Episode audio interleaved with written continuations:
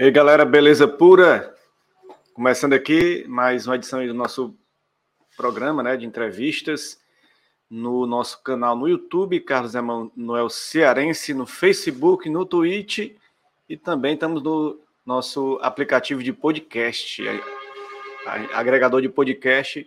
Você pode ouvir depois esse programa na sua plataforma de podcast preferida. E nessa edição a gente vai conversar aqui com um, um, também um criador de podcast, né, lá de Brasília, que me entrevistou semana passada. E a gente também quer conhecer um pouquinho, ele conheceu um pouco da minha história, e eu quero agora conhecer um pouquinho da história dele, né? Colocar aquele na tela para gente, para vocês conhecerem. Quem está ouvindo depois volta para o YouTube e procura lá no nosso canal Carlos Emanuel Cearense e você vê também. que você pode estar tá vendo aí pela arte que está aí no, na sua tela, né, galera?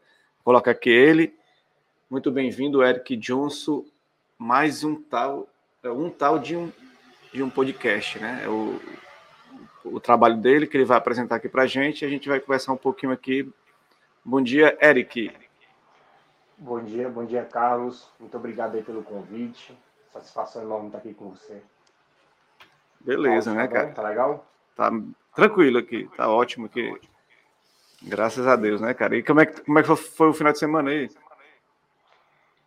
Graças a Deus, tudo dentro do conforme, né? Com a correria de sempre, mas é, é proporcional, né? Com certeza. Primeiro, eu queria, eu queria agradecer, né, cara, você ter se disponibilizado a, a estar tá aqui comigo, bater esse papo é, nessa manhã de segunda, né? Eu sei que você é de Salvador, você falou para mim, né? Salvador é na Bahia? Não, é, eu sou do oeste da, da Bahia ali, em Barra do Rio Grande. Barra do Rio Grande, né? Aí como é, como é que foi essa história? Você foi parar em Brasília, né? Como é que foi isso? Cara, é interessante essa história, assim, a, a minha saída né, do interior ali da, da Bahia até chegar aqui em Brasília e tive que percorrer aí um, um caminho aí. Saí para jogar futebol e as coisas não saíram conforme o planejado, né? Mas fui para São Paulo, de São Paulo voltei para Bahia, e aí da Bahia eu vim para Brasília por uma oportunidade também de futebol em Brasília e acabei ficando por aqui mesmo. É como é como é que foi essa história do futebol? Conta um pouquinho mais assim. É, a, a, minha cidade lá na Bahia, né, na, nessa cidade de Barra, ela é, é bastante conhecida por, por revelar grandes atletas, né, bastante jogadores aí ao cenário do futebol nacional.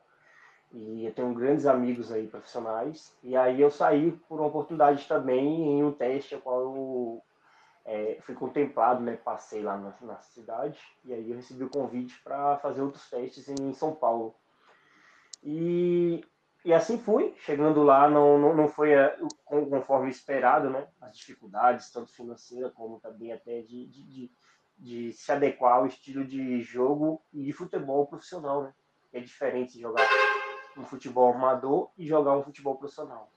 Fui educado e criado ali sempre é, é, para jogar um futebol amador. Quando você se dá conta de estar em um profissional, é totalmente diferente. Até adaptação é diferente. Até o, quando você, você vai para um local diferente, a moradia, né? Onde você está, concentração, todo o entorno também influencia um pouco, né? Você às vezes não se adapta a isso, né? Às vezes longe da família, né? Você foi sozinho mesmo para São Paulo? Sozinho, sozinho não tinha é, estrutura e nem é, um aparato familiar. Por mais que tinha alguns parentes, mas mais na capital, fui para o interior. E fiquei pouco tempo lá também, não, não, não consegui me adequar mesmo, me adaptar. E aí acabei voltando para a Bahia, né? Onde fiquei há um período lá também. E depois eu, eu vim para Brasília através de um convite mesmo, vim para um convite de futebol. E aí acabou que também não, não vingou. Né? É, muito também, até, Carlos, por falta de, tipo, aquela vontade mesmo, por querer ser jogador, querer ser um apresentador, algum do tipo. Todo mundo tem esse sonho, né? Agora, saber se você, o quanto você está disposto a se sacrificar por esse sonho, né? E naquele momento ali eu não acredito que eu não me sacrifiquei o que eu poderia ter me sacrificado. Como Com tem outros amigos aí que passaram muito perrengue e não voltaram, não, não desistiram. O pessoal pensa que é fácil a vida de, de atleta, né? O cara tem que também, como, como diz o ditado popular, comer o pão que o diabo amassou para poder estar tá ali no estilo do Neymar, ganhando milhões, do Gabigol. Não é fácil, porque a cobrança para o atleta é muito grande, né? Tudo bem que vem, que ganha muito bem, né? Ganha milhões, ganha muito dinheiro, mas a cobrança é gigante, né? Eu acho que não é fácil para o atleta, a cobrança é grande, né? Mas é, é, igual tive uma entrevista lá no, no tal podcast, que é o canal a qual né, eu apresento as histórias e tal. E assim, é, eu conversei com alguns amigos profissionais, jogadoras também de futebol feminino, e um dos relatos é esse, é a questão de todo mundo achar que quem é jogador de futebol profissional é rico, é milionário. Não é. É um caminho árduo, é um caminho onde você vai estar construindo né, o, seu, o seu trabalho ali, a sua carreira no dia a dia, mas é, para chegar ao sucesso do Neymar, ao sucesso ali de alguns jogadores aí de ponta, é, são poucos, não são muitos. E a média salarial hoje do futebol brasileiro aí, tirando a Série A e B, é de 7 mil reais, entendeu? Não é muita coisa. É em torno de 7 a 10 mil reais. Então, é, é bastante baixo, né? Assim, pra, é, comparando ao padrão dos jogadores a qual ganham é, o Mbappé agora, né? Foi o PSG fez uma proposta salarial para ele para ganhar quase 400 mil reais por dia. Olha aí.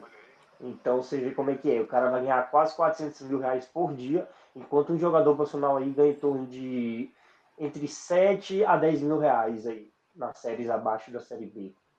Que já é um, um salário considerável, 7 mil a 10 mil, a, a, acima do que ganha um trabalhador comum, né? Claro, a exigência é maior, né? Por futebol, porque pressão da torcida, a mídia em cima direto, né? Você tá vendo essa, essa briga no, nos estádios aí, né? Todo jogo agora tá tendo briga lá no México, 15 pessoas, 17 pessoas morreram, né? Numa briga na selvageria do estádio, né? Então essa, essa a torcida tá tem essa inflamação, né, em relação ao futebol e o jogador às vezes, por isso que o jogador é bem pago, porque ganha porque ganha pouco ainda ser cobrado, né? É, a, a, questão aí é, é, eu não consigo assim conseguir tipo onde foi que o futebol se perdeu, né? Vamos falar primeiro pelo lado financeiro e depois pelo lado dos torcedores. É, acompanho futebol há muito tempo, tenho um aqui em cima, aqui, aqui, não sei se você acompanhar aqui. Eu tenho muita enciclopédia aqui do Guinness Book, sou um dos colecionadores. Tenho também enciclopédia de, jogo, de, de futebol, sou apaixonado por futebol. E, assim, é, o futebol brasileiro, ele mudou muito dos anos 2000 para cá, né? Ele veio mudando bastante, até financeiramente. Eu gosto muito do futebol dos anos 70, 80.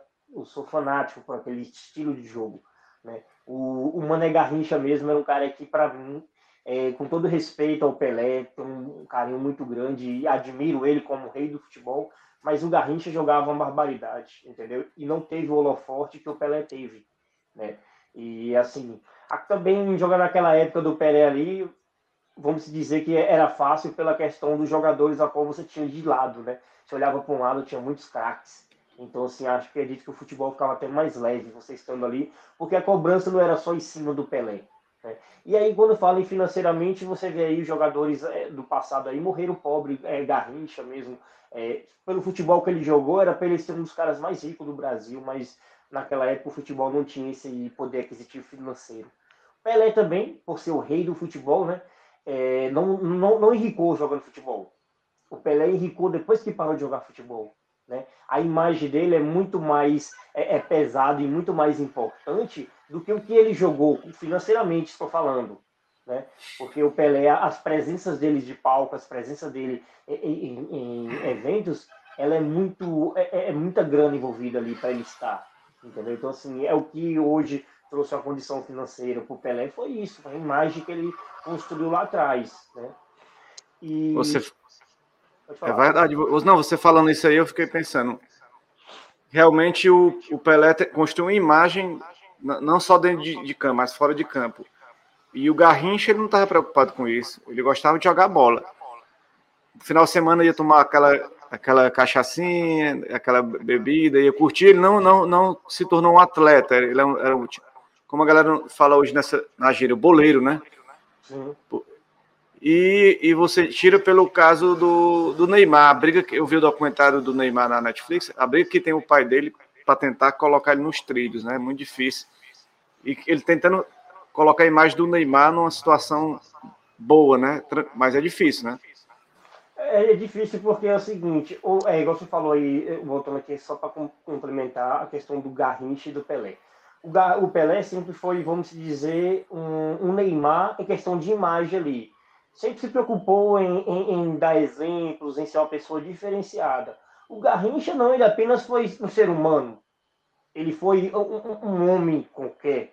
Né? Ele não se importava com isso, ele queria viver. Então, se ele tinha vontade de ir no restaurante, ele ia. Se ele tinha vontade de ir num bar, ele ia. Então, assim, né? na igreja também ele ia. Então, assim, ele não estava se importando com o que os outros achavam. E também naquela época nem se importavam tanto com isso, né? Só que depois que ele encerrou a carreira, a conta chegou, porque precisava da imagem dele. Só que a imagem já não estava tão agradável, né? Quanto de outros jogadores aí. E, e a é. questão do a questão do Neymar também, cara, é, nós temos que entender o seguinte: o futebol, ele, a pessoa fala, poxa, mas o cara ganhar 400 mil reais por dia, que é o, o novo contrato que o PSG está oferecendo para o Mbappé, é, é extraordinário, é uma coisa surreal chega a ser surreal, né, uma coisa dessa, porque, cara, a gente trabalha no, vamos falo a gente porque no dia a dia nós temos aí a população que trabalha para ganhar em média um a dois salários mínimos. E vamos botar aí um salário mínimo que ainda é a grande maioria do, da população brasileira. Você trabalha 12 meses para ganhar em torno de 15 mil reais por ano, enquanto o cara vai ganhar 40, 400 mil reais por dia. É muito surreal, né? E outra coisa, fazendo o que gosta, né? É, com certeza, é muito bom. É, com certeza, é, excelente. Agora, é, Eric, você teve um. Passou aqui por Fortaleza, né? O que você quer que você veio fazer aqui em Fortaleza? Eu vi umas imagens suas ali na Praia de Iracema, né? Cara, eu, eu, eu me considero um cearense. Sabe quando você escolhe assim um lugar que você gosta, se sente bem? É, é Fortaleza. É o Ceará no todo. Sou apaixonado por esse estado, sou baiano tenho um carinho também muito grande pelo meu estado, um estado também que sempre acolhe as pessoas muito bem, mas Fortaleza costumo dizer que é diferenciada. Né? Eu já tive aí, já são mais de sete anos aí em Fortaleza, todos os anos.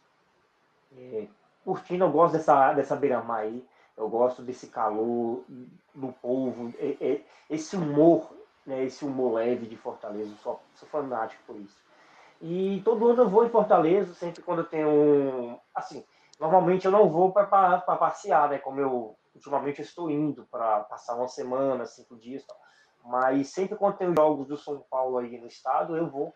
Eu vou nos jogos, pelo menos uma vez no ano. Eu escolho entre Fortaleza ou Ceará para ir assistir o jogo, né? E normalmente eu gosto de ir contra o Fortaleza, porque a, as torcidas entre a torcida do São Paulo e a torcida do Fortaleza, elas são amigas, né? Como se dizer assim. E aí você acaba que você fica ali entre amigos. Não tem aquela rivalidade de você saber onde você pode ir e onde você não pode. Né? Infelizmente existe isso. E uma coisa interessante que, aconteceu comigo aí em Fortaleza, eu estava lá na feira do artesanato, lá no mercado lá no municipal, e aí conheci uns árbitros lá de futebol, e eles iam apitar um jogo em 2017, se não me engano, entre Horizonte e e Náutico. E nessa oportunidade estava o Milton Cruz como técnico do Náutico. Aí eu conheci os árbitros lá e não, vai ter o jogo hoje, eu não estava nem sabendo do jogo. Aí fui em Horizonte, né, na cidade de Horizonte. Aí eu peguei o carro e fui. Falei, ah, à noite eu vou lá. Peguei e fui. Não sabia nem quanto tempo demorava, questão de estrada, não. Peguei e fui assistir. Cheguei lá, uma baita chuva, chovendo muito. E aí assisti o jogo lá tal. Aí tive a oportunidade também de como eu já conhecia o Milton Cruz, né? Tive a oportunidade de entrar, ficar no vestiário com a galera e tal. Foi muito massa. Muito, muito bom mesmo. Essa experiência bacana. Agora você falou aí, torcedor do São Paulo, né? E eu vi você tirando umas fotos com o Cicinho ali. Foi muitos jogos ali também no Morumbi. Você chegou aí muitos jogos ali em São Paulo? É, eu, eu costumo dizer que eu sou um, um fanático por futebol, mas um fanático do bem. Daqui a pouco a gente vai até falar desse fanatismo aí é, é, é, de forma errada, né? Tudo que você não consegue dosar, não consegue se controlar é de forma errada. E eu acompanho São Paulo em todos os estados do Brasil e também até da América do Sul, onde São Paulo joga, assim, normalmente eu sempre eu me programo para ir. Agora com essa pandemia, eu estou, eu me excluí dos estádios esse período aí, né? Questão de saúde mesmo, questão de, de você sim, beleza, os estádios estão liberados, alguns públicos, mas eu acho que ainda para mim, para minha pessoa, acho que não é o momento é, é, de eu é, entrar de cabeça novamente nisso, entendeu? Porque questão de viagem, você tem uma logística onde você necessita de uns cuidados maiores e eu acho que não consigo ainda me sentir seguro para fazer esse tipo de, de viagem. Sabe? Bacana. Agora, pode falar do Morumbi aí, falei. O Morumbi eu costumo ir muitos jogos, tenho vários jogos já que assisto jogos do Morumbi, mas eu prefiro assistir fora do Morumbi. Eu acho mais interessante. Por eu morar aqui fora, é, fica uma coisa mesmice você ir sempre para São Paulo assistir os jogos lá, né? Então eu preferi ir para outros estados acompanhar. E até levei meu filho com três anos para assistir a semifinal da, da Libertadores em 2017. Então foi assim, bem, bem, bem legal para mim. É, marcante, né? São coisas que marcam assim, a, a, a nossa vida. E eu achei interessante nesse momento, ele com três anos de idade, levar ele para assistir o jogo e ele conhecer assim o Morumbi. Que bacana.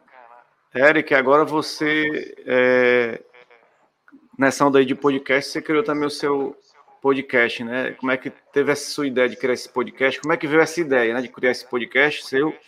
E também como é que você é, acessa os seus entrevistados, como é que você procura e decide quem vai ser seu entrevistado da semana, né?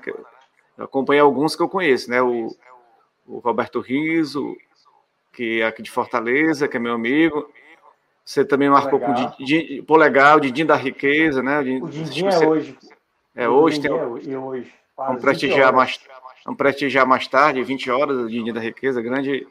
Trabalha lá comigo, esse pessoal que você entrevistou aí, Didinho da Riqueza, Polegar e o Roberto Luiz trabalhando comigo no calçador na beira-mar. A gente se vê todo dia lá. Tem também o seu Sérgio, o seu Sérgio já está já agendado para. Ah, Sérgio também, tá bombando aqui. O 40 mil seguidores no, no Instagram, tá crescendo, viu ele? É, então, Carlos, a, a, o intuito de fazer um podcast. É, qual foi o intuito de eu fazer um podcast? Foi a questão de dar visibilidade de apresentar história às pessoas ao qual têm histórias e não têm esse acesso à mídia, né? tem muitas pessoas bacanas aí, pessoas boas, né? Aí no Ceará, Bahia, no Nordeste inteiro e no Brasilzão, né? Então, assim, é, eu, o intuito desse, desse programa é apresentar histórias, como eu apresentei a sua história também, achei muito interessante o seu trabalho, gostei mesmo, me tornei até fã, porque é um trabalho a qual eu curto muito, e a forma qual você e a equipe lá é, dirige toma, e, e, apresenta o programa, eu acho muito interessante, entendeu? A forma que é uma coisa meio espontânea, né? Não tem mesmo que tipo uma puxação de saco para equipe, técnico, e isso é bom, entendeu? É cada um no seu limite, respeitando a opinião do outro e apresentando o que deve ser apresentado, a informação, né? E assim, é, é, justamente isso que eu te falei, é apresentar a história, é mostrar para as pessoas é, a história por trás de cada pessoa, né? E eu costumo também dizer que quando você apresenta uma história, você começa a valorizar mais o trabalho daquela pessoa. Né? É igual o Dr. Dindim, cara, Dindim da riqueza. É, é, um, é, fenomenal o que ele fez, o que ele faz, o trabalho do dia a dia, né? por trás do. do é, é ele usa vindo né, como um meio de sustento, mas ele usa o humor, ele consegue interagir com as pessoas, que é o importante. E para ele é muito gratificante, eu acho que chega até 50%, 50%. Né? Ele vendeu o produto que ele precisa vender e aquela interação a qual ele gosta de fazer. Né?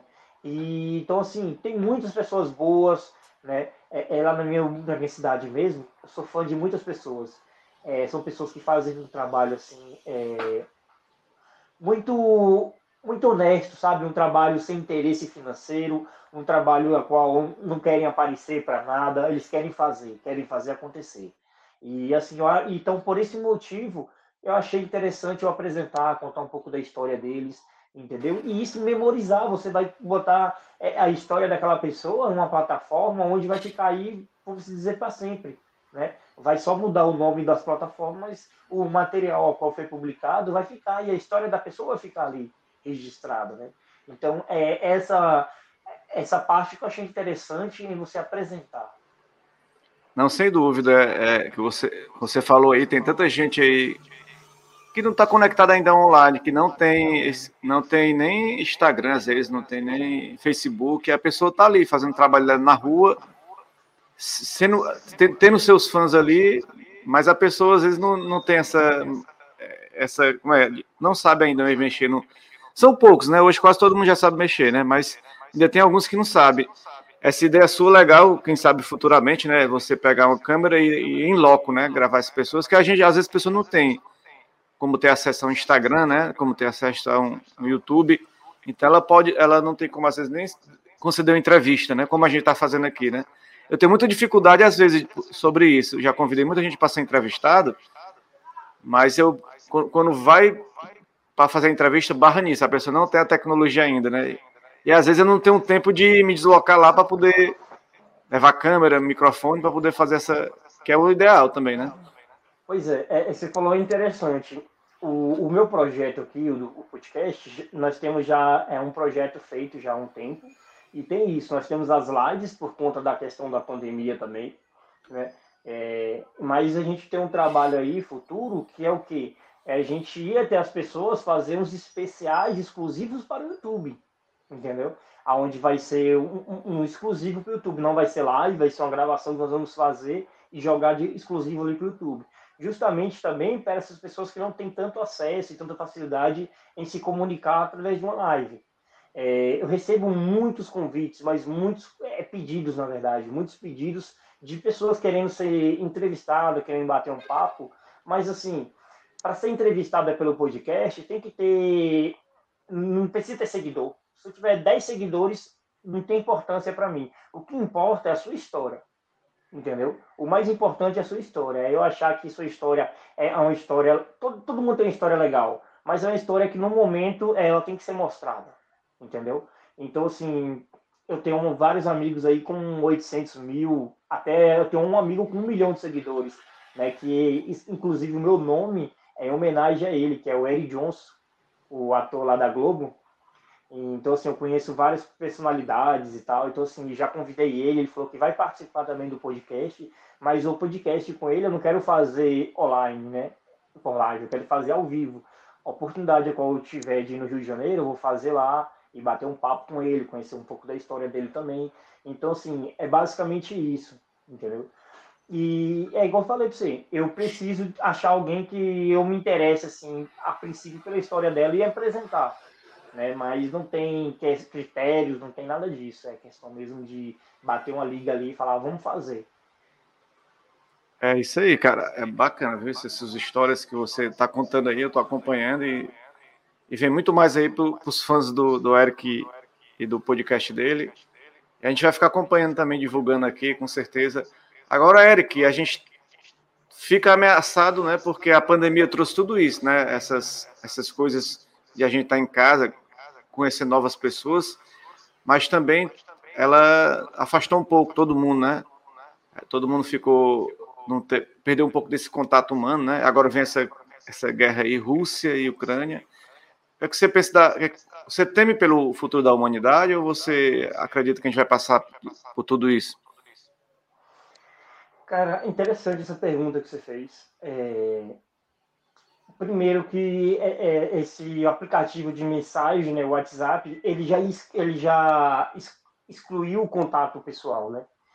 Hoje em dia, para mim ver a minha mãe, eu tinha que ir na casa dela ou ligar. Uma coisa que eu falaria é ser um, o mínimo é, é de uma conexão. Seria eu ligar para ela, ouvir a voz dela e estar tá ali transmitindo por ondas sonoras, né? A minha voz e tal.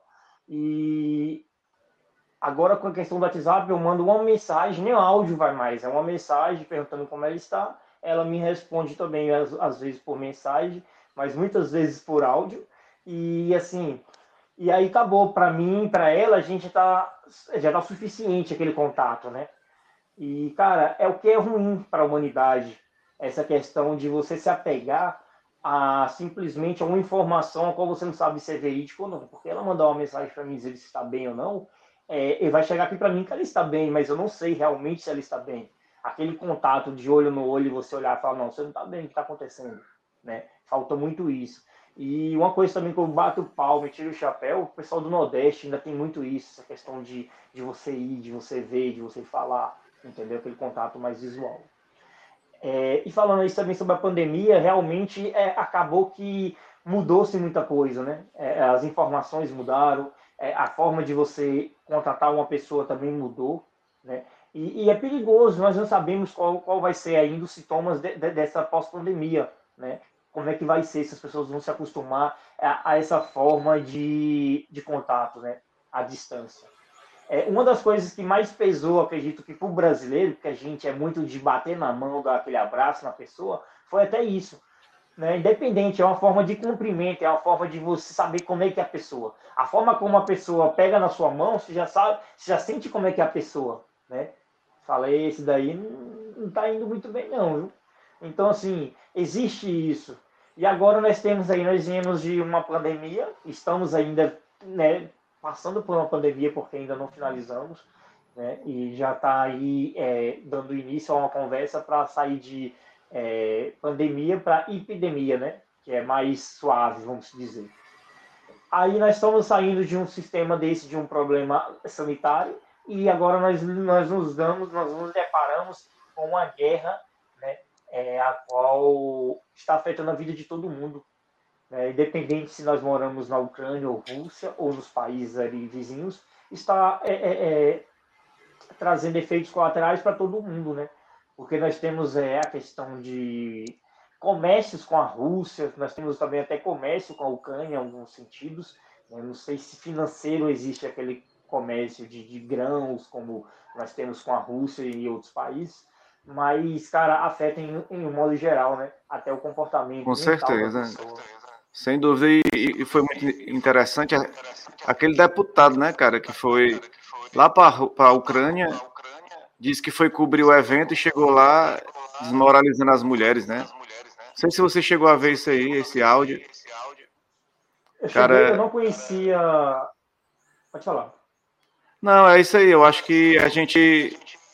Uma, uma, uma guerra e o cara vai lá menosprezar as mulheres, é, sugestão de turismo sexual, dizendo que as mulheres eram pobres e, e aceitariam. Eu achei assim uma declaração totalmente sem sentido, né, de um deputado, né?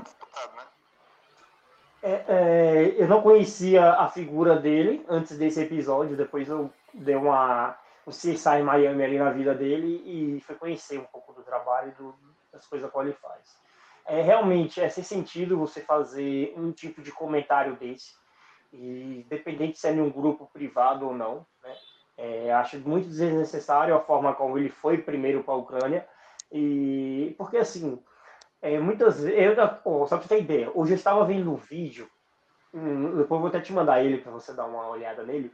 É interessante essa questão da imagem né? Um cara colocou uma placa e colocou ajude os pobres ele com a caixinha pedindo para ajudar os pobres. Ninguém deu importância. Ele ficou cinco horas no centro da cidade pedindo para ajudar os pobres ninguém deu importância.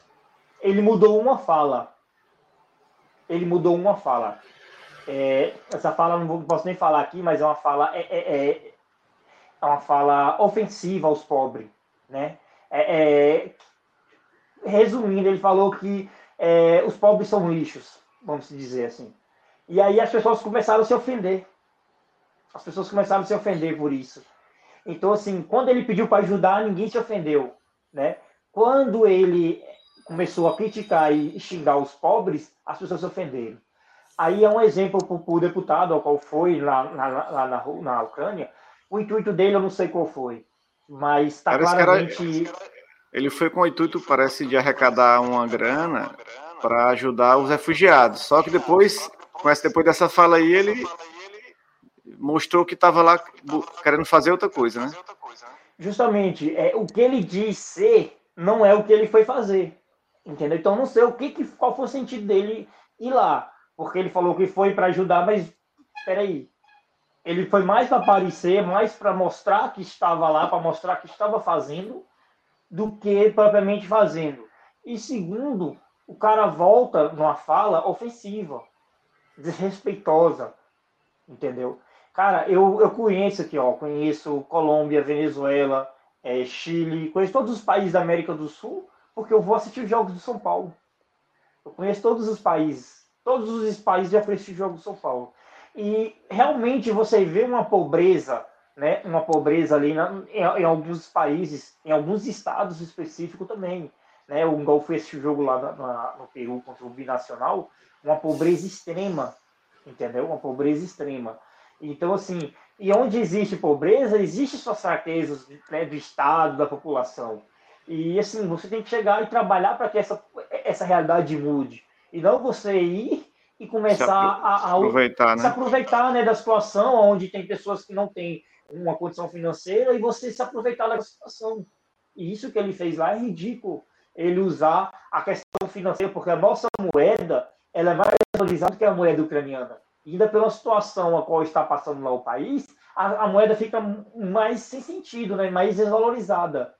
Então, assim, aí acaba que o cara começa a se achar grande porque acha que tem um poder aquisitivo maior do que as pessoas que estão lá e acha-se no direito de dar um, um, um, de deixar um comentário desse, né?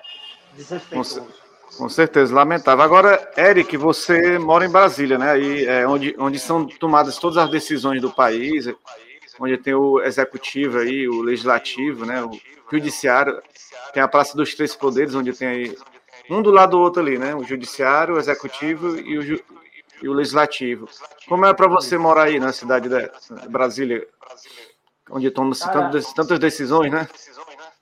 É, é, é, é meio que uma ironia uma, essa pergunta boa, mas para mim a resposta é meio que irônica, sabe? Porque assim nós vivemos aqui, sim. Eu moro é, numa cidade satélite, nós não chamamos de cidade, nós chamamos de região administrativa, né? É, Brasília é, é, é, é, a cidade a qual engloba o centro, e aqui são as regiões administrativas. Eu moro no Gama, que fica a 30 quilômetros aqui do centro, né? E, cara, é, é, é, é meio que controverso você ver a realidade de, de, de financeira mesmo entre Brasília e as cidades, a, a, as regiões administrativas, né? É, porque a, a emissora, quando mostra Brasília, realmente mostra Brasília. Não mostra a, a favela é, da Ceilândia, que é uma das maiores favelas da América Latina. É maior do que muitas favelas no Rio de Janeiro. Entendeu? Então, assim, mas é, a mídia não mostra isso, mostra ali o, o, centro ali, que é onde você falou que fica os poderes, fica ali no conhecido como esplanada dos ministérios. Fica a esplanada dos ministérios, fica os poderes executivo, né, judiciário e os outros poderes também, como o, do, do Buriti, que é o do governador daqui do Distrito Federal. Então, assim, cara, é, é, é, eu acho que deveria haver um, um convite entre o Estado né, e a população, para que a população pudesse participar do, das decisões do governo, sabe? Então, assim, a gente mora em Brasília, mas a gente não representa Brasília, você entende? É a mesma coisa de vocês estarem aí é, é, no Ceará e não conseguir representar o Brasília, o Brasil, porque a gente não tem poder nenhum em questão de votação, a gente não tem é, é, é poder nenhum em questão até de manifestação contra um projeto a qual está sendo votado aqui do nosso lado, onde a gente poderia, né, seria os mais próximos a falar não, não vamos aceitar ou vamos aceitar, mas o, não há esse respeito entre o poder é, é, judiciário e o poder também é, do cidadão. Entende? Então, assim, é meio que controverso isso. É, você mora em Brasília eu, e a gente tem muito essa referência de Brasília, não só pela política, mas também pela música, né? Eu, eu, eu muitas bandas de rock surgiram aí, né? Na, na Asa Sul aí, na é, Legião Urbana, Capital Inicial, muitas bandas que, que passaram por aí e revolucionaram a música brasileira, né? E você que mora aí, além do. Eu gosto muito do rock, né? Se eu tivesse em Brasília, eu ia frequentar alguns locais uns, que tem rock, né? Agora, você que mora em Brasília, o que é que você vê de lazer, o que é que tem para curtir aí na, na cidade? Cara, é, eu, eu já eu também sou guia turístico aqui, né? fiz o curso de guia turístico, não para mim é, é, trabalhar na área, mas para mim conhecer onde eu moro, né? Eu sou apaixonado por Brasília, é uma arquitetura muito bonita, entendeu? É um lugar onde você se encanta em, em conhecer pela arquitetura. Quem gosta de arquitetura, eu gosto de arquitetura e urbanismo, então sou fanático por Brasília. Aí quando você fala é, é, de Brasília e coloca o rock, realmente Brasília tinha essa identidade do rock, tinha. Brasília já perdeu muito. Brasília para mim hoje já não é mais considerada a capital do rock, entendeu? Por quê? Nós tivemos aí muitas referências boas, como você acabou de dizer aí, né, sobre o rock mas Brasília, por ser. É, aqui vamos dizer que aqui seria uma São Paulo da vida. Aqui é onde você consegue colocar vários estados dentro de um estado. Então, assim, Brasília, primeiro, Brasília não tem é, é, um, um sotaque, entendeu? Não tem um sotaque igual, vamos dizer lá, o baianês, o cearenseis, que seria, né? São dialetos próprios de cada estado. Aqui Brasília não tem essa identidade por ter várias pessoas de cada estado aqui, então cada um coloca um pouco e se torna é, é, cada quem fala o seu, entendeu? Então não tem. É, é, gosto musical também, Brasília perdeu muito. Brasília, hoje em dia, se você for fazer uma pesquisa aqui em Brasília e colocar quem gosta do rock ou não, eu acho que o sertanejo já conseguiu passar o gosto do rock. Mas é que Goiás, Goiás é pertinho, né? Goiás. É, nós fazemos divisa com Goiás, então o Goiás consegue nos é, é, consegue nos é, complementar com o estilo musical, né? Sertanejo. Ah, o forró também aqui é muito pouco, igual. Quando eu cheguei da Bahia, eu só ouvia axé. Entendeu? Era só axé. Axé e forró. Depois que eu comecei é, a morar aqui, já tem, são 10 anos que já estou aqui, então, assim, é, já acaba que eu, meu, o meu estilo musical ficou um pouco eclético. Eu curto, eu curto a música baiana, mas em pouco sintonia como eu curtia antes, curto um, um, um rock, curto um, um, sertanejo, né, e curto uma bolsa nova, um MPB, então assim, claro que muda. E então perdeu essa identidade, né? Aí como você perguntou sobre os pontos turísticos, é, em questão de lazer, cara, Brasília é muito pobre. É muito pobre para lazer, sabe? É, chega a ser ridículo a, a, a, capital aqui você não ter é, um ponto de lazer. Se chega para mim e pergunta qual é o ponto de lazer que você me indica? Cara, só temos aqui o Lago Paranoá, que é um lago artificial, um lago que foi criado, né, pelo arquiteto e urbanista também, é Oscar Niemeyer. Então, assim, é artificial, onde as pessoas hoje costumam banhar, ter uma área de lazer, vamos dizer assim, mas não tinha. E também vou falar toda, com toda a verdade, é uma área de lazer para o pobre, entendeu? uma área de lazer construída para o pobre, porque o pobre fica na beira, na beira lago ali, onde senta para tomar né, o seu, a sua bebida, comer alguma coisa e tal. Agora, o rico, o rico fica no meio do lago, né? nas suas lanchas, nos seus iates, nos seus barcos. Então, assim, é um contraste é, é surreal, assim, de, de tipo de é, é, financeiro, sabe? Você vê a classe A e a classe C não é nem classe B. A classe A e a classe C é ali do lado a lado, só que uma na beira do lago, que não consegue entrar, e a outra dentro do lago, curtindo dentro dos seus barcos, é, com suas festas é, é, empoderadas. Né? E só isso que eu digo para você que tem de, de, de, de lazer em Brasília. Ou você vai para um clube. Se você não for para um clube aquático, né, que também são poucos aqui em Brasília, é, são poucos, é pouquíssimos, você não consegue usufruir e ter um lazer as pessoas em Brasília costumam ter um lazer diferente. É ir para um parque, fazer caminhada, piquenique, entendeu? Esse é o tipo de lazer. E clubes, é, onde clubes, né, com piscina também, pessoal? É, não, tem poucos clubes. Brasília tem poucos clubes com piscinas. E aí é onde você já começa a tirar ali, já bota a classe B para ir para um clube, porque a classe é, C verdade. tem condição de questão de transporte, o transporte público não te leva à porta do clube, entendeu? Então você tem que pegar um veículo particular ou se você tiver um veículo para você ir.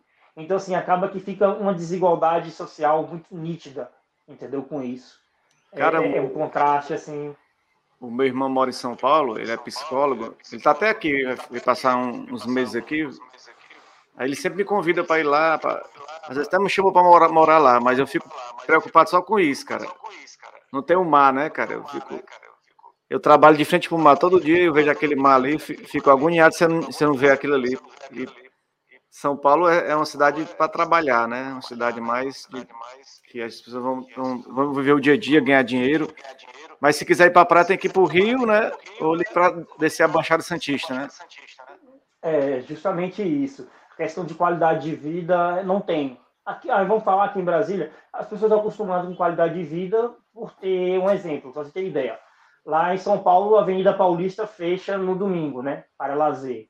Aqui em Brasília também começou, já tem um tempo já, isso, mas acho que na base dos oito anos que começou a fazer isso. Fecha a, aquela via ali. Em Brasília, a pessoa diz que costuma ser um avião, né?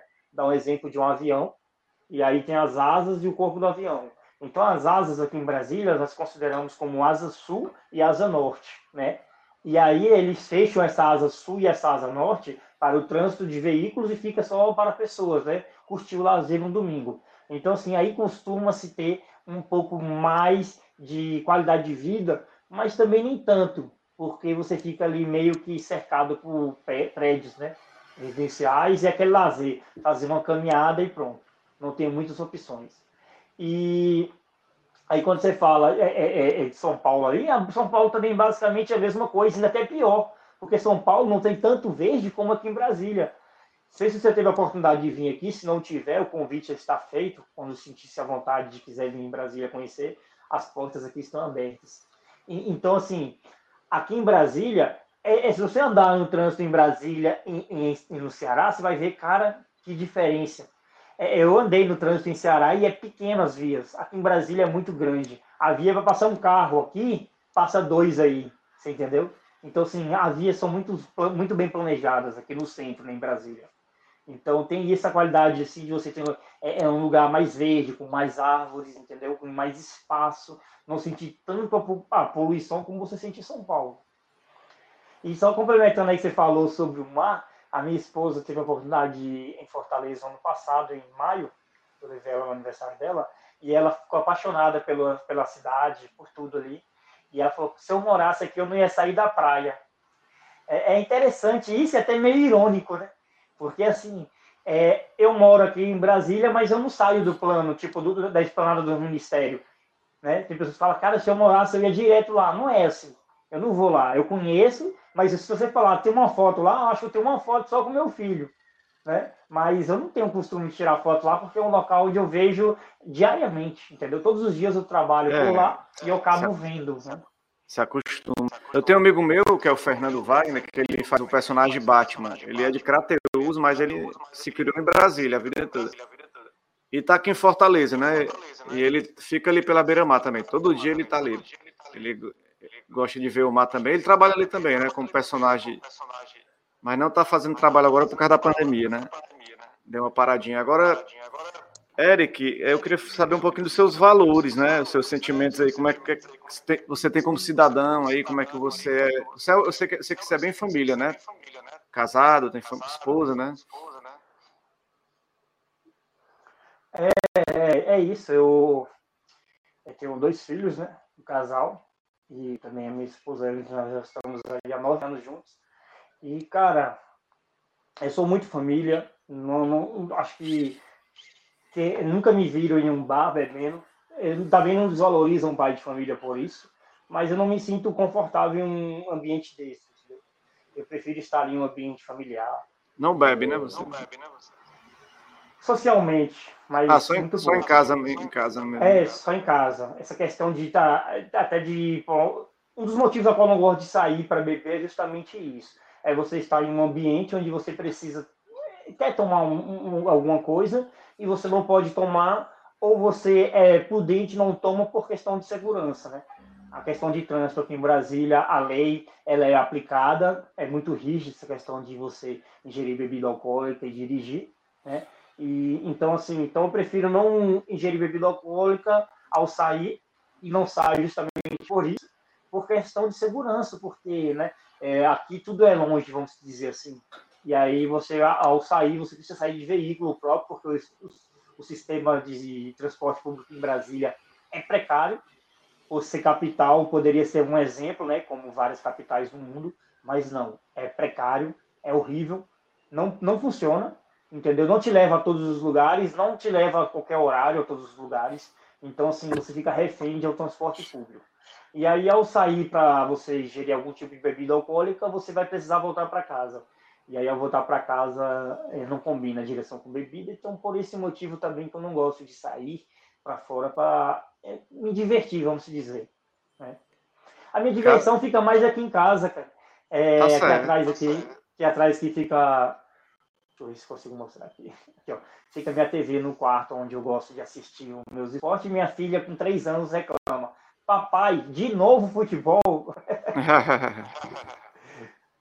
é, realmente é paixão, né? Futebol é uma coisa que eu até falo sobre isso que eu já fui já morei casado, né? Junto duas vezes. E as mulheres não gostavam muito de futebol, não, né? Eu tô, eu tô atrás de uma que gosta agora, porque é complicado quando você não tem um companheiro que gosta. E eu vejo que hoje tem muita mulher que gosta de futebol, né? Hoje você vai para o estádio, hoje está cheio de mulheres apaixonadas por futebol. Então eu acho que está mudando um pouquinho essa dinâmica do, dos estádios. Agora, Eric, o, o o, como é que você está tá vendo seu futuro aí? Seu, planejamento de futuro é continuar com os podcasts no, no estúdio? Como é que você está planejando aí seu? É, então, eu tenho um, algumas propostas já, já. Antes até de lançar o podcast, eu tinha umas propostas. É, hoje o meu estúdio é aqui no, no, no quarto, onde eu tirei um quarto para fazer o estúdio, né? Onde é o quarto do lazer, que eu gosto de assistir futebol e tal. E assim, eu resolvi fazer aqui, tenho propostas e tenho até convites para apresentar o podcast um estúdio mesmo, onde eu possa receber convidados. Só que por questão da pandemia aqui em Brasília, estava tudo fechado, cara. Só você ter ideia, agora nós estamos em março, tudo fechado. Nós estamos com 50% de, de casos de eventos funcionando e não pode vender bilhetes, é, ingressos, né? É, tipo, sem, com mesas, não pode dançar, não pode ter esse tipo de eventos. O estádio de futebol também estava com portões fechados até hoje. E aí saiu um decreto na sexta-feira que hoje, segunda-feira, autoriza a volta dos eventos. É, agora também não sei como vai ser essa questão, mas os jogos de futebol já pode ter público e tal. Né, aqui, liberou, aqui liberou 100%.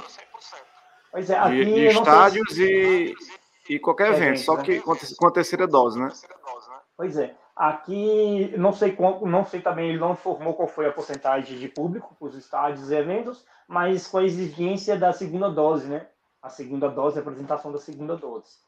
É, então, assim, a, futuramente aí sim, a gente vai com o estúdio, pretendo continuar assim, até como hobby, não como uma questão financeira, porque eu tenho meu negócio aqui, eu tenho uma empresa de, de transporte que faz deliveries, né?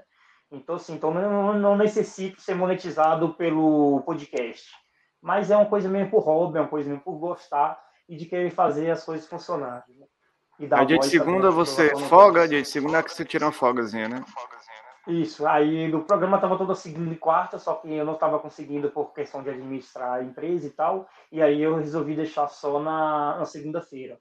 E também porque fica mais conteúdos, né? Tipo, não fico usando muitos conteúdos, é, soltando dois conteúdos por semana. Eu vou estar aí com outros conteúdos na semana, mas vai ser conteúdo já gravado, então vai ser mais tranquilo, né? Não por live. Agora, ah, os... queria saber um pouquinho, curiosidade, assim, o que é que você assiste, né? No YouTube, o que é que você assiste no Facebook, no Instagram, no TikTok, na TV, é que... quais são os programas que você curte, né? Cara, é, é, só complementar aqui rapidinho. Você falou sobre a, a violência nos estádios, a gente nem não, eu nem não dei minha palavra sobre, então até um assunto também para te falar. Aí de, após Pode a gente concluir. Não vamos, responder essa pergunta, se você quiser concluir depois eu te respondo. Beleza. É, é, sobre os programas a qual eu assisto, cara, é, eu sou meio velho, sabe? Eu tô com, tô com 29 anos tenho 29 anos de idade e eu sou meio velho em questão de, do que eu assisto. Eu não gosto desse tipo de coisas fúteis, assim, vamos dizer. Eu gosto de livros, gosto de leituras, como você vê ali atrás, eles são só alguns dos meus exemplares que eu gosto de ler. E eu gosto mais de, se você pegar ali, vai ser livros políticos, né? É coisas políticas, é coisas históricas, sobre histórias é, de acontecimentos de guerra, de, de histórias mesmo do Brasil e do mundo.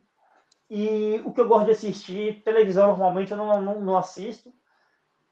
Se eu sentasse na frente da televisão, não, não nem atenção no que está passando, mas assistir um filme, sentar para assistir um filme, eu gosto de filmes documentários. É, documentários, é, filmes, igual eu te falei, sobre é, é, é histórias reais, como eu acompanhei a história lá do, do Pablo Escobar, achei muito interessante assim a história a qual é, se, engloba, se engloba ali a história de vida dele. Por mais que ele seja, foi, né, na verdade, narcotraficante, mas assim, nós temos que conhecer para que nós podemos tirar a lição dali, né? Nós podemos aprender um pouco sobre é, o, o que causou aquela explosão do, do Pablo Escobar. Né? É fácil você falar, ah, o Pablo Escobar foi um filho da mãe. Tá, foi. Mas e aí, o que, que aconteceu? O que, que se sucedeu para que ele chegasse a isso? Né? Aí onde falta também até a gente consegue entender e aprender um pouco sobre política também, né? A política que deixa as coisas acontecerem, né? E quer cobrar também do cidadão uma responsabilidade que não é dele, né? Então, assim, é, a falta de política para que o Pablo Escobar chegasse onde ele chegou, a, a, falta de planejamento de segurança pública também, né? E até princípios básicos também, né? Porque ele corrompeu muitas pessoas, né? Então, assim, se você é uma pessoa de caráter, você não, você não é corrompido, né? Então, assim, então ali você começa a entender muitas coisas através de um filme, de uma série. E, então, assim, eu gosto disso, eu gosto mesmo, agora já saiu a série do do Mané Garrincha, né? Com a Elza Soares, a, a qual sou fã também, vou assistir. E, assim, aquela Elza Soares também, me tornei muito fã do trabalho dela através de conhecer sobre a história dela com o Mané Garrincha. Eu não, eu não gostava tanto da, da música dela assim. Gostava de algumas músicas, mas não curtia tanto como eu estou curtindo agora, por conhecer a história dela, por conhecer quem, o que foi Elza Soares. Né? Então, acho importante essa parte de você apresentar a história da pessoa. Não, eu também amo, amo documentários. Eu vi na do Globoplay o Doutor Castor, né? Doutor Castor conta a história ali de, do bicheiro, né? Que conseguiu fazer o Bangu chegar à final do Brasileirão, ganhar a Taça Guanabara e também levou a escola dele a ser campeão, né? Várias vezes na escola de samba é, no Rio de Janeiro, né? Eu não, Acho... não conheço essa história. Tá no Globoplay, muito bom, doutor Castor. Porque tem a ver com, eu acompanhei porque tem a ver com futebol, né? Futebol. Uhum. E é, eu acho que é legal. Agora, assim, do, do, dos programas antigos que você vê aí, que você gosta, assim, na TV, ainda tem que acompanhar ah, algum, não? Eu, eu, eu, gosto muito de Mazarop, né? É, Mazarop, e também eu gosto muito de assistir documentários sobre a Copa do Mundo Copa, eu tenho ali tem um enciclopédia sobre os deles, contando as histórias sobre as Copas do Mundo desde 50, né? Desde 50 para cá. Então, assim, eu, eu, gosto muito, gosto de conhecer ali o, os bastidores e tal. É, programas mesmo assim, é, nós não temos muitos, né? Nós temos muitos programas que, que passam assim, sobre é, coisas históricas e tal. Quando eu coloco uma música aqui em casa, só pra ter ideia, quando eu coloco uma música aqui em casa, minha mulher já sai de perto. É, ela disse que eu sou muito velho para minha idade. Eu gosto, tem dia, tem dia que eu sento aqui no sofá, aqui no quarto, aqui, e eu fico ouvindo anos 50, 60, entendeu? Então, assim, eu acabei adquirindo esse paladar musical, esse tipo de música, onde você consegue refletir né, também sobre a letra e tal.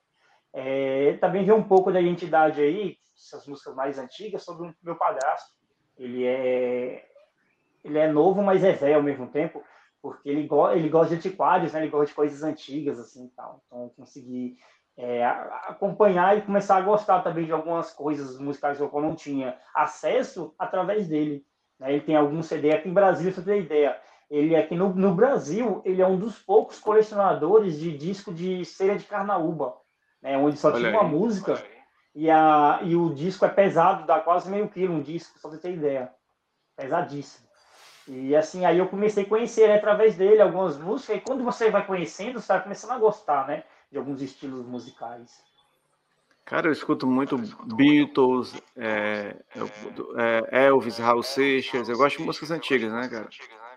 Eu gosto de Pink Floyd, Bon Jovi, algumas músicas que eu acompanho muito, cara. Eu, eu tive. E... Pode falar eu tive a oportunidade de ir, através também até de uma pessoa com a eu trabalhei com ela, eu não, não gostava assim de rock. E aí minha esposa falou, ah, depois você começou a trabalhar com, com a CIS, né, que era um, um arquiteto que eu trabalhei, e você começou a curtir rock. Mas é assim, é porque eu venho de uma cultura do forró e axé. É difícil chegar e falar, não, eu gosto do estilo musical. Não, é igual um, um nordestino. Gostar de rock é meio que você ser o diferentão, né? Porque é. você é acostumado com forró e músicas nordestinas. Agora da Bahia acaba... tem dois, dois nomes importantes do rock na Bahia, né? Que é o Raul Seixas e a Pete, né? São dois é. roqueiros importantes de geração diferente, né? Pois é. Aí, só complementando a questão do, do, do, do, do, do Pink Floyd, eu conheci, eu fui no show através desse rapaz que eu trabalhei com ele, é, do Roger Walter, que é ex-guitarrista né, e vocalista da Pink isso, Floyd. Isso. Entendeu? Então, assim, eu não sabia, fui saber uns seis meses antes, quando nós compramos o ingresso para ir para esse evento, que eu fui conhecer a história. Aí eu comecei a curtir esse estilo de música, eu não curti antes, né? Eu comecei a curtir depois. E você falou aí de, de música baiana aí, de cantores. Cara, eu sou muito fã também das músicas cearenses, tá? dos cantores cearenses. Sou fãzaço também do, do Belchior. Para mim, é um dos brasileiro, é um dos maiores da história assim, da música. As músicas dele é, é fantástica. Fagner, e Zé Ramalho, vários, vários outros que tem né, em Fortaleza. É, letras, Ceará, as né? letras se destacam, né? Tem o Fausto Nilo, que é um grande compositor. Tem o Ednardo, né? Tu conheceu o Walter Ramalho, que estourou aí na, no, no The Voice Mais? Eu acho que eu vi, eu não acompanhei muito. Eu acho que eu cheguei a ver, mas. Ele está participando do programa da Globo lá do The Voice Mais, né? Ele é. Como é que se diz? Ele é cantor, só que ele tem um timbre de voz e até a aparência dele é igual do Zé Ramalho, cara. Ah, eu, vi, eu vi, eu vi, eu vi. Eu já convidei ele, ele já aceitou o convite também, vai participar do podcast, contando um Aí, coisa legal, coisa legal. Aí ele falou que só tem que esperar o contrato com a Globo acabar, né, que é o programa, depois que acabar a gente vai estar tá fazendo um, um, uma entrevista aí. Você falou em The Voice, e quem está apresentando, quem tá apresentando o The Voice The Voice Mais é o. Quem está apresentando agora? Era o Thiago Life que apresentava o The Voice, né? Aí ele Cara, saiu da Globo. Tu acredita que eu não, eu não, não assisti um dia, não tive a oportunidade Não assistiu ainda não, né? Mas eu só vi essa apresentação dele porque viralizou, né? Tipo, na, na, na verdade, viralizou assim, numa página do Ceará que eu, que eu acompanho no Instagram, e aí ela postou a participação dele. Acho que é, não me lembro qual a página, uma página de humor do, do, do Ceará e que possam as coisas meio humoradas, né? Com a crítica humorada. E aí colocou a participação dele, achei o timbre de voz dele muito legal. Falei, não, cara, isso é o Zé Ramalho. Só que não era. Era o Walter Ramalho. Walter é um sócio, é um cover, né? É. Cara, e, e, e apresentador de TV, apresentadora, tem algum que você se inspira, não? Cara, boa pergunta. Boa pergunta. Cara, eu, eu, gosto da forma que até o Thiago Life, da forma que ele, que ele e o Tadeu Schwitz é, apresentam os programas, é, muito é, fora, vamos dizer, fora da, da norma, né? Fora dos padrões de apresentadores da, da, da Rede Globo.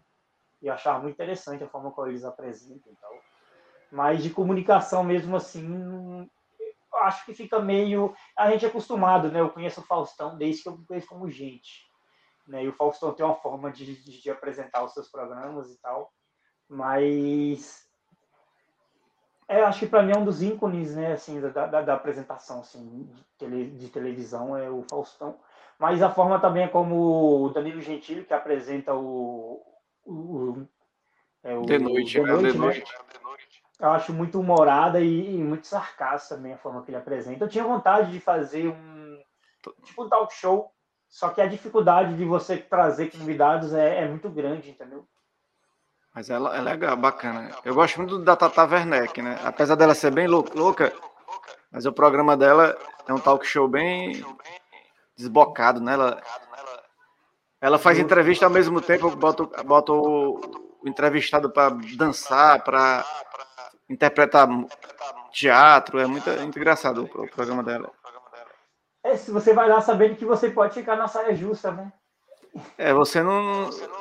Não é uma entrevista convencional, né? Não é como o Pedro Bial não, entrevistando, não, nem o, de, nem o Dani Gentili, mas. Mas o, o, o, o Danilo Gentili parece até mais com a Tata Werneck, né? O Pedro Bial veio ali, acho que de uma linhagem do Jô, né? Trazendo isso, ali isso. A, a questão do Jô, de apresentar um programa mais. O Jô até que era um programa sério, mas ele conseguia levar um humor.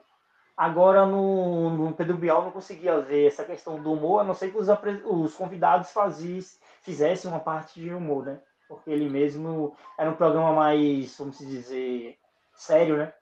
Você vê que o Gil Soares, ele já imita, ele já, o programa dele já imitou, já imita os programas norte-americanos, né?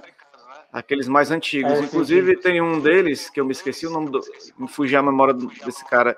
Um dos grandes apresentadores lá do, do que ele se aposentou e, e na, ele começou na Netflix agora com um programa anual de entrevistas. Inclusive, ele estreou com, com entrevistando o Obama, né?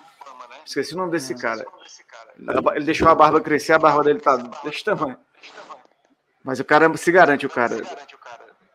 E agora o Biel tá fazendo igual a ele, entrevistando, ele tá eh, entrevistando no teatro. Essa nova temporada do Biel vai ser no teatro, só que eu não vi o público.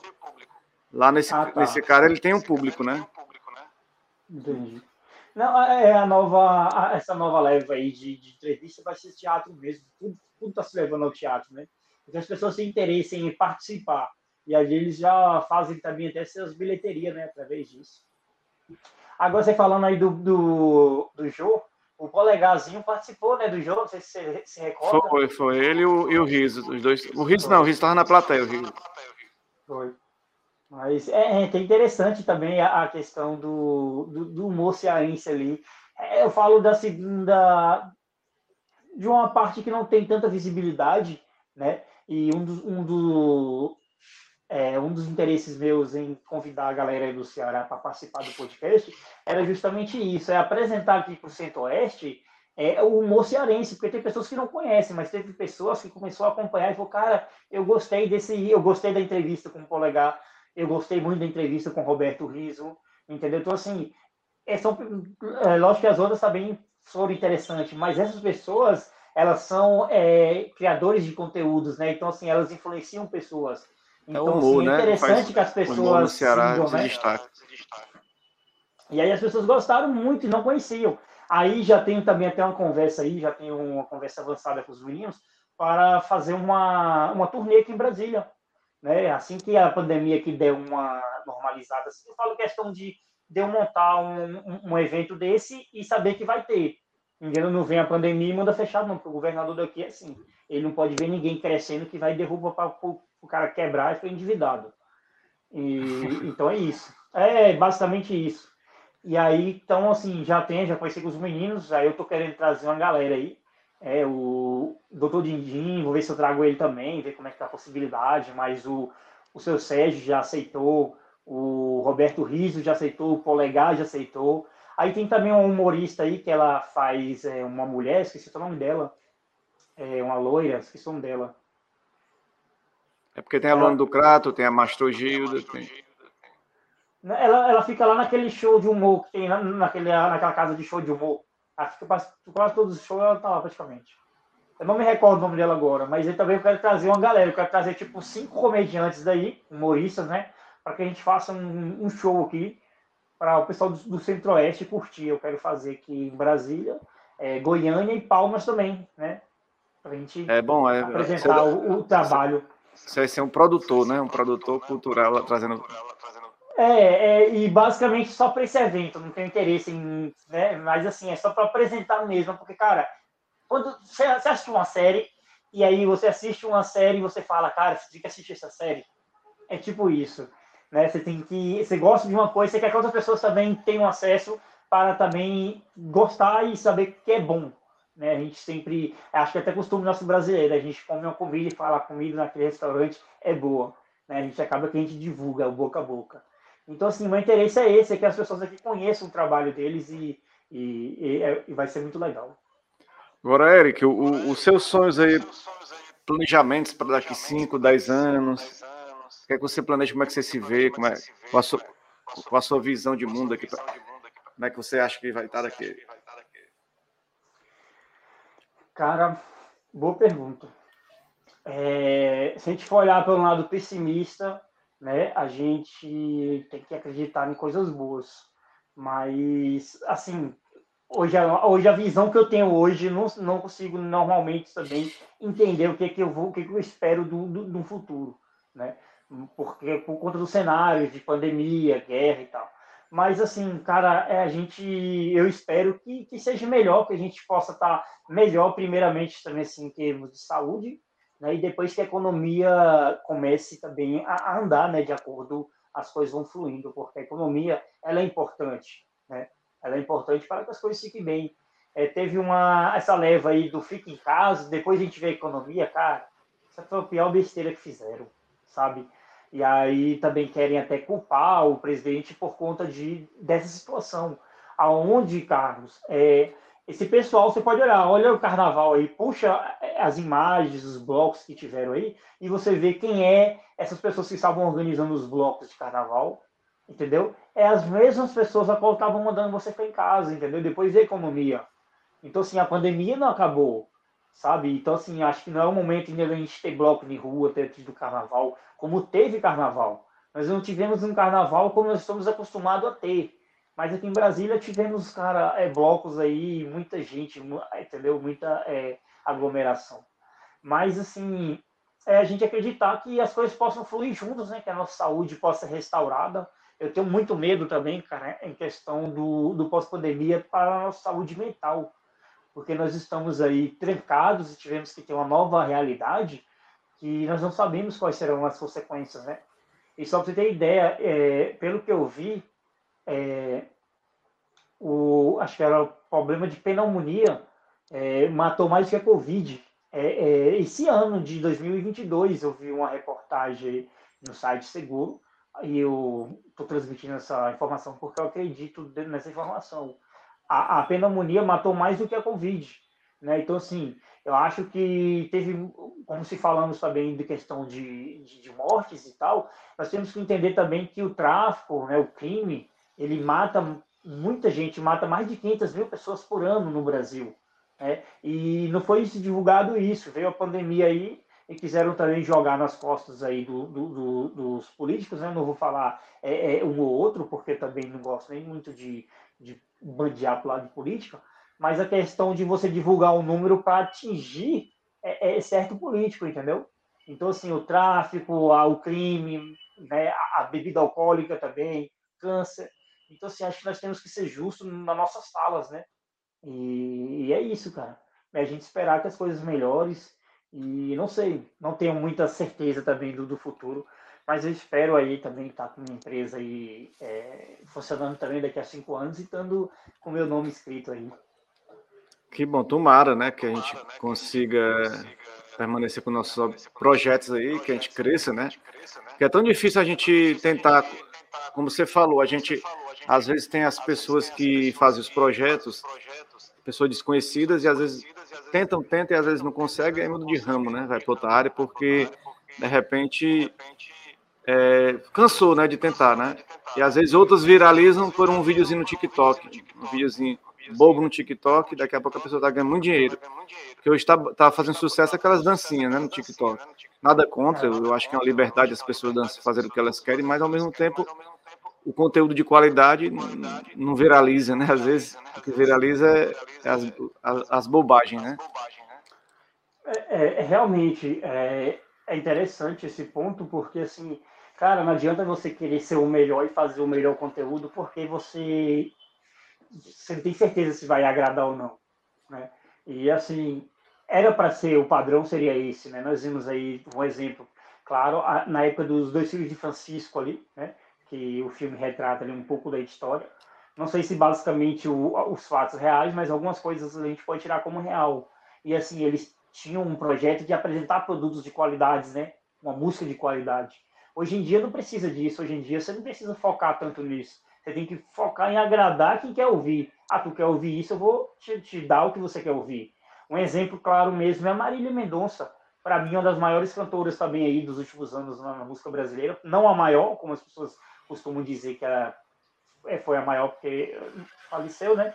Mas não, não, não foi a maior, mas é uma das novas gerações aí que, que tem uma voz muito boa, um timbre de voz, que tem umas letras musicais aí que agradou o público. Mas e por que, que ela agradou o público? Porque o público queria ouvir isso. O público está vindo de uma leva aí onde tem uma sofrência, né? E as pessoas querem ouvir o que elas estão passando. Mas dizer que o conteúdo dela era bom, eu não sei. Não posso te garantir isso. Dizer Atinge um público era... específico, né? As mulheres Sim. que sofriam de amor, Sim. como os homens também sofrem de amor, né? De sof... sofrência. Sim, então, é, é, é basicamente isso. Quem sou eu para julgar se era bom ou é ruim?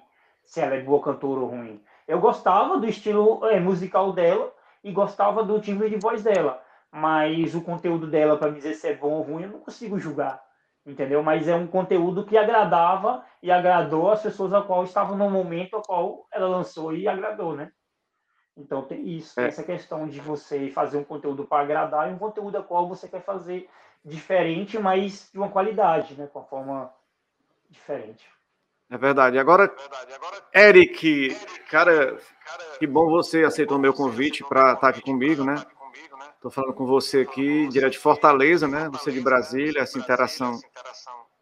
Você convidou para eu ir aí, eu também, também convido você a vir, vir conhecer. Quer dizer, você já, já, é de, já é de casa, né? Já veio várias vezes aqui.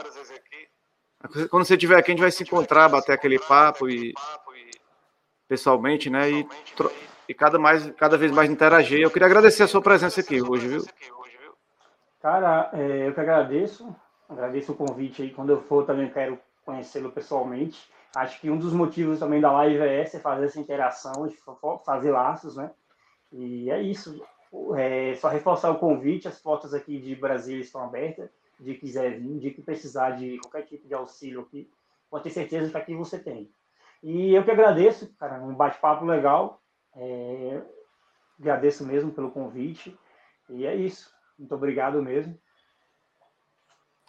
Valeu, né, galera? Valeu. A gente, a gente esteve aqui com o, o Eric, direto de Brasília, para participar com a gente. Muito obrigado, Eric. Um grande abraço para você, para todo mundo que está nos acompanhando. A gente vai estar com esse, esse, esse áudio disponível, né, no podcast lá para você ouvir e também no Instagram até alguns trechos da nossa conversa no TikTok, todas as nossas redes sociais. Valeu, galera.